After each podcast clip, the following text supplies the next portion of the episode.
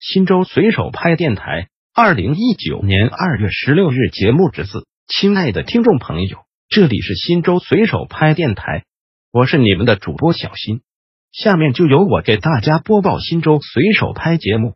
您也可以关注新州随手拍微信公众号 p p 零三四零零零，或者进入新州随手拍官网 w w w 点零三四零零零点 g o v 点 c n 反映问题，互动交流。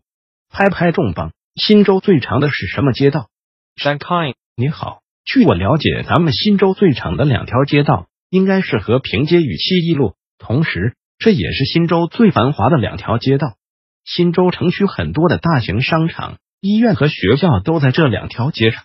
随着城市的发展与进步，新州很多新建街道也很宽敞，雁门大道、木山路等都是双向八车道。由于道路宽敞且市区的常住人口仅四十余万人，所以新州当地很少发生交通堵塞等现象。下面我来给大家介绍一下和平街与七一路。新州城区南北走向的街道都被统称为路，东西走向的街道都叫做和平街，所以就有了七一路与和平街的不同叫法。大家以后辨别方向和记路名的时候，可以按照这个规律，以和平街来南北划分。和平街以南的都叫做南，和平街以北的地方叫做城北。和平街的最西是新州客运中心和新州高速口，和平街的最东边是云中路和东外环。